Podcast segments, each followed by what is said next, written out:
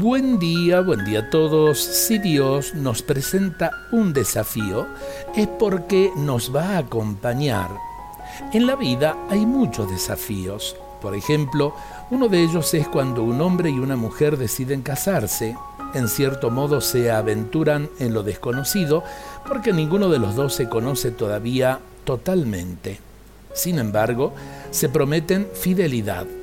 Otro desafío cuando una persona acepta el llamado de Dios a la consagración en la vida religiosa, es porque se confía en Dios y sabe que Él le otorgará su gracia para perseverar, respondiendo con generosidad cada día a lo que pueda requerir su misión de persona consagrada.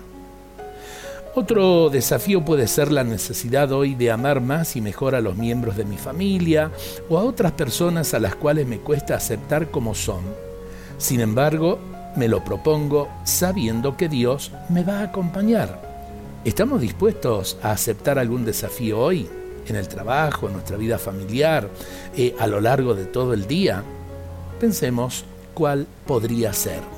Pero con esa certeza, Dios no nos abandona, Dios nos acompaña y Dios ciertamente bendice nuestros pasos, nuestro trabajo, nuestra vida familiar y nuestra relación con los demás. Dios nos bendiga a todos en este día.